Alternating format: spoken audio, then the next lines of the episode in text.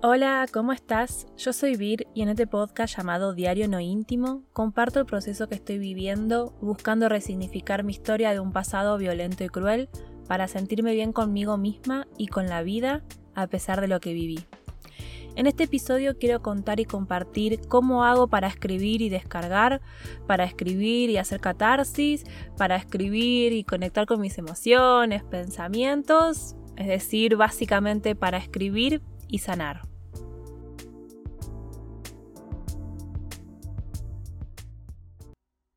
Episodio nació de los correos y mensajes que me enviaron algunas personas eh, en las que me preguntaban cómo hacía para escribir y sanar, qué tenían que hacer o cómo tenían que escribir. Primero, que me encanta que me escriban y me manden mensajes, porque aparte de contar mi historia, quiero compartirles información y herramientas sobre la escritura terapéutica. Y, bueno, me sirven sus mensajes como para hacer este episodio eh, contando sobre cómo usar la escritura para sanar. Porque aparte, como ya lo conté varias veces, yo escribo desde chica, muy chica. Es más, eh, no recuerdo, o sea, nunca me planteé cómo escribir para sanar heridas o para conectar con mis emociones y conmigo misma. Fue algo que, que se dio. No sé si decirle de forma natural, pero algo que se dio. Eh, en mi caso no es que encontré a la escritura terapéutica como una forma de escribir para sanar, sino que fue allá por el 2013-2014 que caí en la cuenta en que, a diferencia de otras personas que, que usaban o usan la escritura para, no sé, escribir cuentos o poesías, eh, yo la usaba para contar mi historia y que eso me ayudaba a aliviar de alguna forma la angustia que sentía. Como que me di cuenta que yo con la escritura lo que hacía era como ir a terapia. Entonces busqué ver si existía esa posibilidad y encontré un libro, un libro que hablaba sobre la escrituroterapia, que es de Carla Ramírez Brunetti, y el libro es Usa el lápiz y sea feliz. Eh, yo en mi blog, igualmente cuando cuento sobre mi experiencia y, cómo comencé con la escritura terapéutica, eh, dejo un link al libro de, de Carla, pero bueno, igualmente lo voy a dejar en la descripción, como siempre. Eh, pero bueno, cuestión que yo estaba contenta con ese descubrimiento, o sea, me leí el libro creo que en una o dos tardes y, y, después empecé a buscar más y encontré esto de la escritura terapéutica como herramienta y bueno, muchos ejercicios para ir haciendo. Eh, pero como les digo, para mí escribir es algo que me sale solo. Ni siquiera es que tengo que pensar cómo escribir, eh, porque eso me llamó la atención también de unos mensajes que me preguntaban eh, cómo yo había empezado a escribir para sanar, cómo era la técnica y qué tenían que escribir. Y yo mientras leía esos mensajes pensaba en cómo había hecho, o sea, y, solo me salió decir, o sea, de pensar que para empezar hay que escribir. O sea, pero claro, no me quedé conforme con lo que estaba diciendo, o sea, me estaba contestando a mí misma. Así que me puse a leer varias cosas de las que escribí para ver qué técnicas uso y ir contándoselas. Eh, que igualmente, a ver, lo de escribir es muy personal, no hay una sola técnica y en verdad una tiene que buscar y encontrar eh, la forma que más cómoda se sienta. Y es más, también invito a que busques y explores sobre otras técnicas que quizás no voy a mencionar en este episodio. Eh, que bueno, que también por eso son los ejercicios de escritura terapéutica, que son guías o propuestas para que conectes con tus emociones, con tus pensamientos y, y la parte terapéutica y sanadora de la escritura. Pero bueno, a ver, ¿cómo escribo para sanar? ¿O cuál es la forma de escribir que más uso? Lo primero que hago, escribo lo que pasa por mi mente. O sea, sin censura, ni fijándome si tiene sentido, ni mucho menos en ortografía o en la gramática. Eh, esta técnica la uso sobre todo en las páginas matutinas, las de Julia Cameron, eh, que ya hice un, episodio hablando sobre las páginas matutinas, en, en específico el episodio, que fue el 4, también lo voy a dejar en la descripción. Pero bueno, a ver, sería algo así como a ver, cuento cómo, cómo puede ser una página matutina. Eh, por ejemplo, bueno, hoy es miércoles. Anoche por suerte dormí de corrido, pero igual me siento cansada. ¿Cansada de qué? Y a mí, y ahí me respondo. Cansada de tener que hacerme cargo de un montón de tareas y no tener tiempo para mí, tiempo de ocio, tiempo para leer y escribir más en profundidad.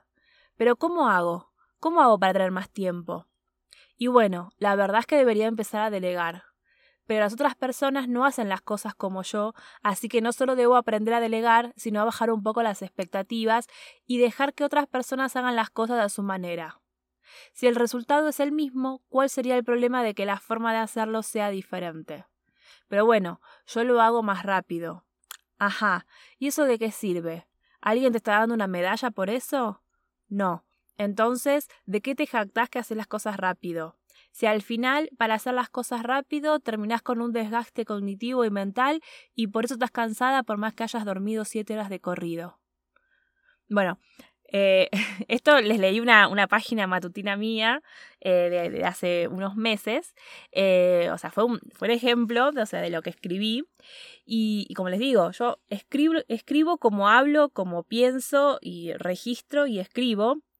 Pero al mismo tiempo me contesto a mí misma. O sea, pregunto y me contesto a mí misma.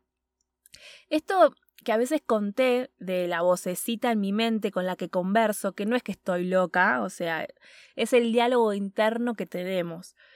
Eh, que igual ya lo conté en otros episodios.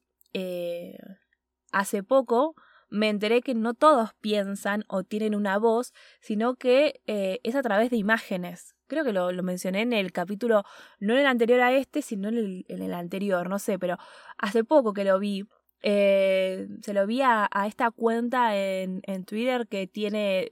Eh, ay, ¿cómo es que se llama? Pictoline. Bueno, eh, no me acuerdo ahora bien. La voy a buscar y se las voy a dejar el link. Eh, pero esto de que no es que piensa, hay personas que no piensan como, ay, tengo ganas de comer pizza, sino como que se les viene la imagen de la pizza y como que saben que tienen ganas. No sé, muy loco. Pero bueno, la cuestión con esa voz interna, con ese diálogo interno que es súper importante porque, o sea, nuestro diálogo interno, o sea, lo que nos decimos, eh, determina cómo nos sentimos, qué pensamos y demás, o sea, esa voz, si no es saludable, sino que es negativa, termina perjudicándonos y es difícil esto de escribir lo que pensamos y conectar con esa voz si es una voz medio tóxica. Porque imagínate que si yo cuando escribo, en vez de tener una conversación eh, como si la tuviera con una amiga, por ejemplo, eh, por ejemplo, ¿no? La página que les leí hace rato, em, estaría diciéndome y estás cansada porque sos una boluda que se hace cargo de todo, entonces todos terminan cagándose en vos y te cargan de tareas, porque total la boluda las hace igual y no se queja y le quedas cómodo a todos, pero ahora vos necesitas ayuda y todos justo no pueden y bueno, así. que me salió fácil hacer esta voz porque la voz tóxica también la conozco, ¿eh? O sea, conviví muchos años con una voz así de tóxica y cruel en mi cabeza. Y es más, fue con la escritura que pude, o sea, como primero conocer y reconocer los patrones de esa voz. Porque yo literalmente, o sea, yo, mejor dicho, yo literal eh, escribía como pensaba, entonces escribía todos los reclamos, insultos, etcétera. Y, claro, como a medida que vas escribiendo a mano, o sea, vas procesando y ordenando las palabras, fui como identificando esa forma tóxica y, y la fui, o mejor dicho, me fui cuestionando. Lo primero que me cuestioné, por ejemplo, me acuerdo, fue porque yo estaba exigiéndole a otras personas que fueran conmigo de una forma que yo no era conmigo. O sea, que obvio, no estoy justificando que te pueden tratar mal, ¿eh? O sea, no, no, no estoy diciendo eso. Eh, y es más, podés tener un diálogo interno tóxico y negativo y aún así estar rodeada de personas que te cuiden y te traten bien. E incluso podés alejarte de esas personas que no te tratan bien o te destratan. Eh, es más, podés no, debes. Porque las personas tóxicas no suman y normalicemos esto de terminar con amistades y relaciones familiares con personas tóxicas y que abusan, maltratan o destratan. O sea, ya saben incluso mi opinión sobre hablar mal de tu padre o de tu madre. Pero bueno, volviendo con esto de escribir, lo que pienso o, o lo que decía mi voz interna, yo de a poco fui como cuestionándome, y todavía lo hago, ¿eh? O sea, cuando me doy cuenta que estoy diciendo o escribiendo, mejor dicho, algo poco amable, eh, escribo, che, ¿por qué me lo tengo que decir así? O sea, a mí me gustaría que fuera más amable. Entonces pongo la forma en que me gustaría que me lo dijera mi voz interna o u otra persona de mi círculo cercano, ¿no? Eh, o sea, directamente cómo me hubiera gustado que me lo digan cuando era chica, por ejemplo, y que me enseñen a tratarme bien a mí misma, que fue algo que no hicieron y bueno, que lo estoy haciendo ahora de grande. Em, pero entonces, o sea, poco a poco, como un trabajo de hormiga, fui desaprendiendo formas tóxicas de tratarme a mí misma y aprendiendo nuevas formas que me resultan eh, más, más amable. Y esto trato igual de llevarlo a cualquier ámbito, no solo cuando escribo, porque, por ejemplo, no sé, a ver, em, algo súper cotidiano, ¿no? Si fui al supermercado y me olvidé de comprar algo, antes me decía, ay, qué boluda, ¿cómo puede ser que me olvide de comprarlo? No puede ser, todo mal. Y ahora, cuando me sucede, es más un, uh, bueno, no pasa nada, vuelvo al súper. Y hasta a veces me pasa que me pongo a pensar, bueno, me olvidé porque tengo mil cosas en la cabeza. Pasa que a mí me, o sea, tengo un tema y es que yo eh, entro muy fácilmente a cuestionarme toda la existencia porque sí. O sea, no sé por qué tengo esa cosa de siempre terminar cuestionando la vida y el sentido y enojada con lo que me pasó y demás. Entonces, aprendí, o mejor dicho, estoy aprendiendo a justamente equilibrar un poco y ver cuándo realmente vale la pena meterme como en ese pozo en el que me cuestiono cosas eh, y, cuándo no. O sea, si me olvidé algo del supermercado, la verdad que no vale la pena. Em, pero bueno, qué sé yo. Cuando empiezo con eso de que me olvidé porque tengo mil cosas en la cabeza y arranca el tema de las quejas, o sea, trato como de calmarme. O sea, es qué sé yo, me olvidé porque me olvidé. O sea, porque estoy distraída, porque estoy cansada o porque me olvidé y listo. Em, pero todo esto que cuento, de darme cuenta y de ir, de ir como cambiándolo de a poco, lo pude hacer gracias a la escritura de todos los días. De ir poniendo en palabras y escribiendo sobre mis pensamientos, sobre lo que pienso, sobre cómo es y cómo hablo eh, o cómo habla mi voz interna. A mí escribir todos los días, o sea, la conversación conmigo misma, me ayuda a organizarme, a organizar prioridades, eh, a darme cuenta que muchas veces siento que tengo muchos problemas por resolver, pero en verdad son pocos los que tienen prioridad y carácter de, oh, qué gran problema y urgente tenés que resolverlo. Y, y al final escribiendo sobre eh, no sé, las posibles formas de resolver esos problemas, termino encontrando también soluciones que no sé si de otra forma se me hubieran ocurrido, o sea, si no los hubiese escrito, digo, ¿no?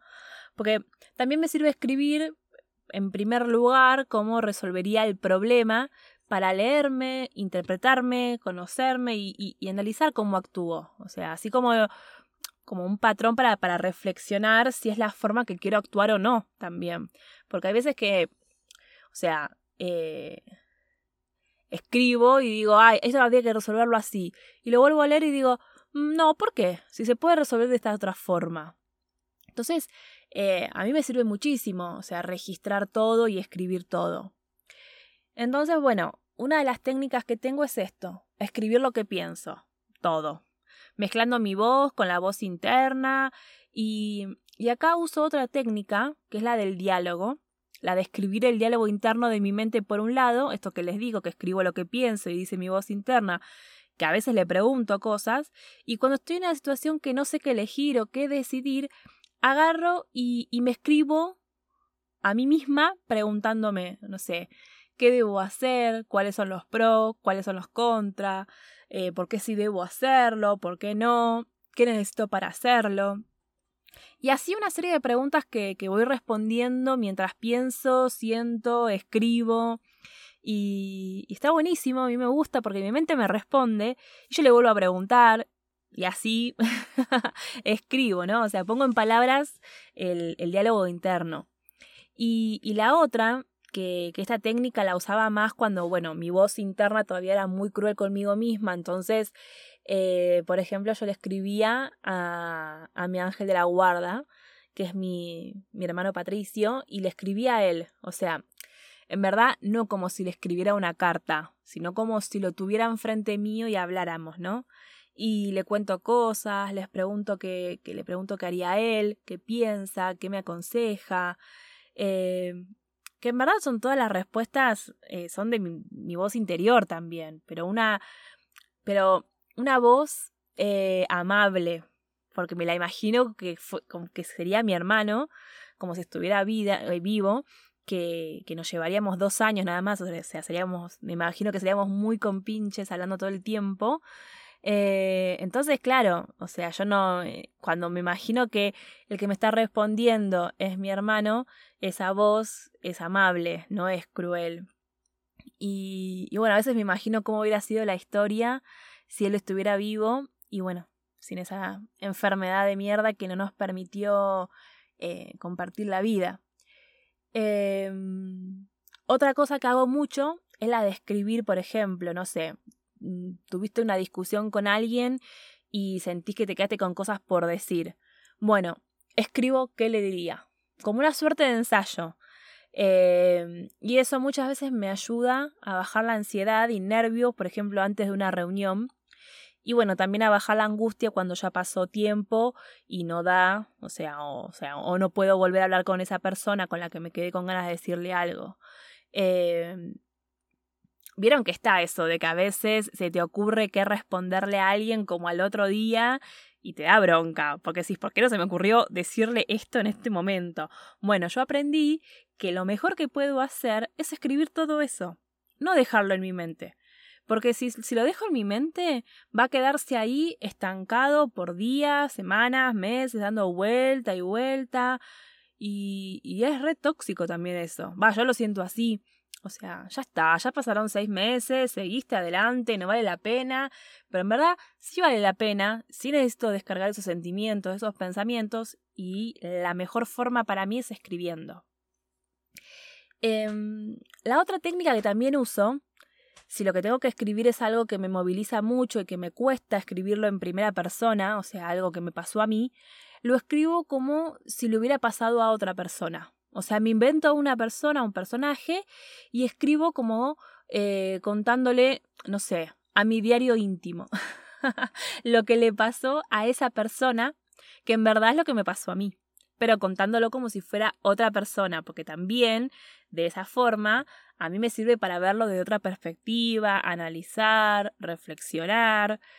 Em, otra técnica también es la escritura automática, que ya hablé de esta técnica en el episodio 11, que es el que se llama No sé qué escribir, y, la uso mucho cuando estoy bloqueada o no me salen las palabras. Y entonces empiezo escribiendo eso mismo, no sé qué escribir, no me salen las palabras. Y así repetidamente hasta que empiezo a soltar palabras sueltas, sin relación, a veces, pero bueno, eso no me preocupa, escribo sin censura y de a poco me voy liberando y cada vez escribiendo y bueno, lo más importante, ¿no? Pudiendo poner en palabras lo, lo que siento y pienso. Y bueno, después están todos los ejercicios de escritura terapéutica que ayudan un montón al proceso de autoconocimiento, a conectarte con vos misma, con tus emociones, con tus pensamientos, con tus deseos. Em, una cosa que me acabo de acordar, Julia Cameron en las páginas matutinas dice que no hay que volver a leerlas. O sea, es lo que recomienda, ¿no? A mí me pasa que en las páginas matutinas a veces ni entiendo mi letra, pero uso las páginas matutinas como disparador.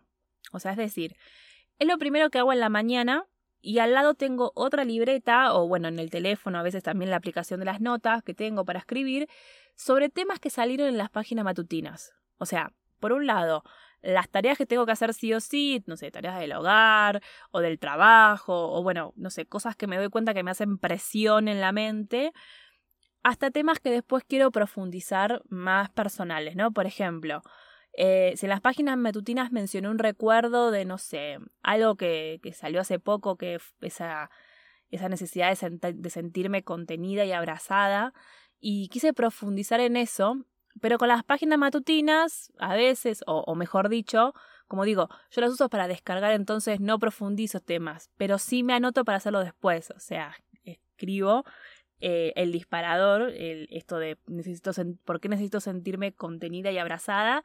Em, y después, bueno, escribo más sobre eso.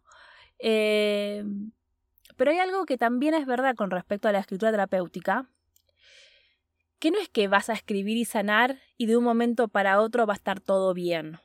A ver, la realidad es que escribir sobre lo que te duele, lo que te molesta o lo que te inquieta, todo eso te va a conectar con esas emociones. No es fácil trasladar el dolor del alma o del cuerpo al papel. No por el tema de cómo escribirlo o cómo expresarlo, sino por esto de tener que conectar con eso que te duele y que te angustia. Y en el momento que te conectas no se siente bien, porque se siente el dolor, la angustia, pero sí es verdad que después te sentís aliviada, porque a pesar de que lo que escribiste eh, es doloroso y, a veces conectar hace que tomes más conciencia sobre eso, que quizás lo tenías como mm, minimizado y a medida que fuiste escribiendo te diste cuenta que no, que, que bueno, que lo, capaz lo tenías tapado o reprimido, pero que en verdad te duele mucho lo que pasó. Y, y en el momento no vas a saber si te sentís mejor o peor, pero al menos conoces tu realidad y en vez de evadirla o, reprimirla y hacer de cuenta que no existe y está todo bien, lo estás descargando, lo estás plasmando en el papel, trasladándolo. Eh, por ejemplo, cuando yo escribo sobre el accidente, yo lloro. O sea, todas las veces que escribo sobre el accidente, lloro. Porque obviamente me conecto con un trauma, con una parte de, de mi historia muy dolorosa entonces no digo que es como volver a pasar por el accidente, pero sí revivir todo lo que pasé y sentir lo que sentí. O sea, esto que les cuento es como el lado B de escribir. O sea, porque por un lado escribir te sana, sí, pero para esto tenés que pasar por un proceso que no es de color de rosa. O sea, no es que para sanar a través de la escritura o a través de terapia pasa es lo mismo, es como, no sé, darte un masaje relajante. o sea, no, por lo menos en mi caso, nada más alejado de la realidad. A mí escribir me sana, pero también me duele. Y por eso hay días en los que escribo sobre temas más cotidianos o problemas del día, al, del día a día, eh, o también sobre lo que me gustaría para mi futuro, y otros días los dejo más para escribir sobre estos temas que todavía me duelen, o sea, esas cicatrices que tengo y que no se ven. Eh, porque sí, tengo una cicatriz en el brazo que se ve, pero también tengo un montón de otras cicatrices que no se ven. Y, y, también me pasa que hay días que por más que yo no quiera o no me haya levantado con las ganas de conectar con la parte dolorosa de mi, de mi historia, eh, se me conecta solo y tengo esa necesidad de escribir sí o sí. O sea, tengo que escribir, no puedo no hacerlo. o sea, en esos momentos escribir se convierte como si fuese, no sé, tomar agua o ir al baño. Si no escribo, siento que me vuelvo loca. O sea, no sé, eh, como que no voy a poder hacer nada hasta que no me sienta escribir sobre eso.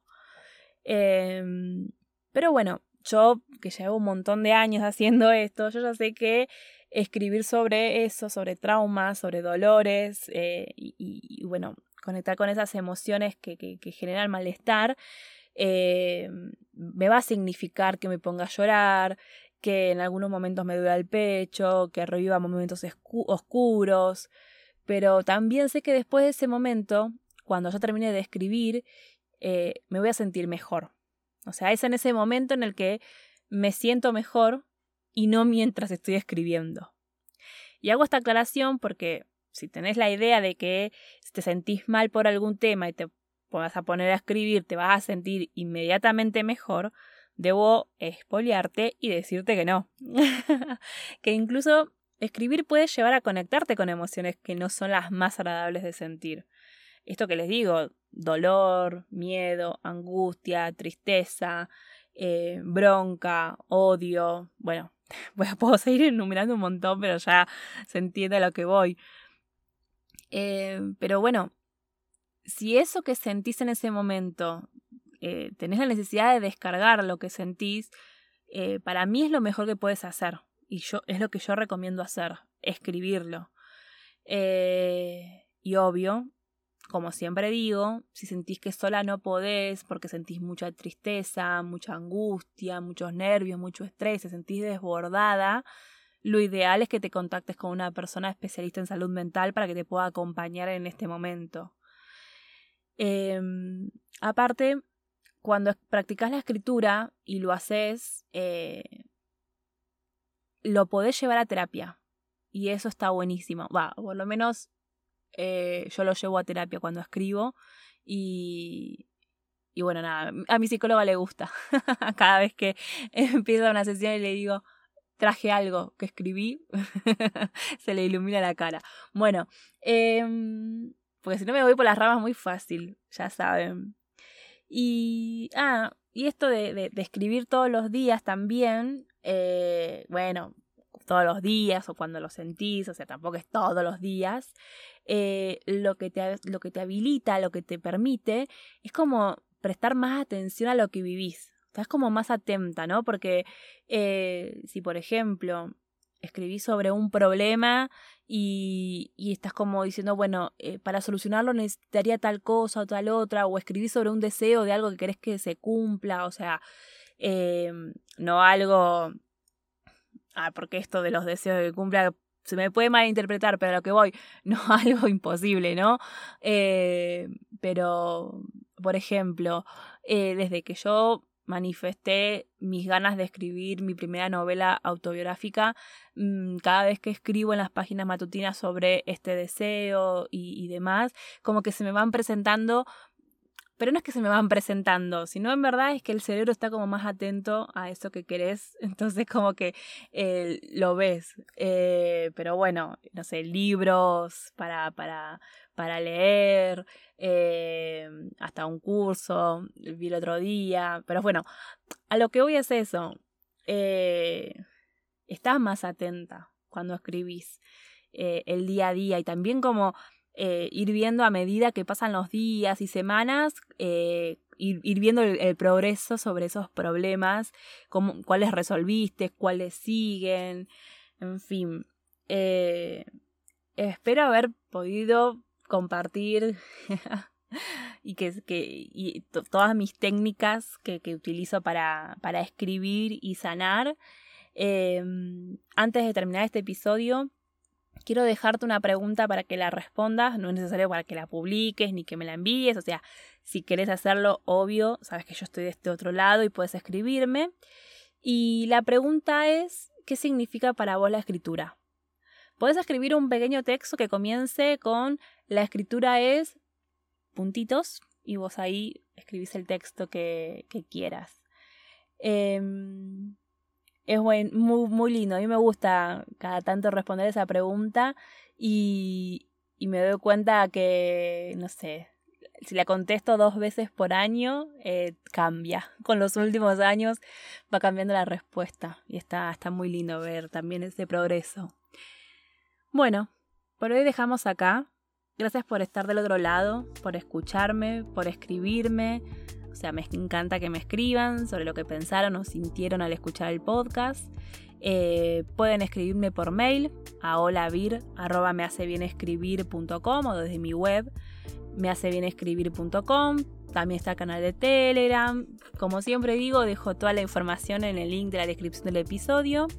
Eh, también acordate que podés darle seguir o suscribirte para recibir una notificación cuando se sube un nuevo episodio del podcast.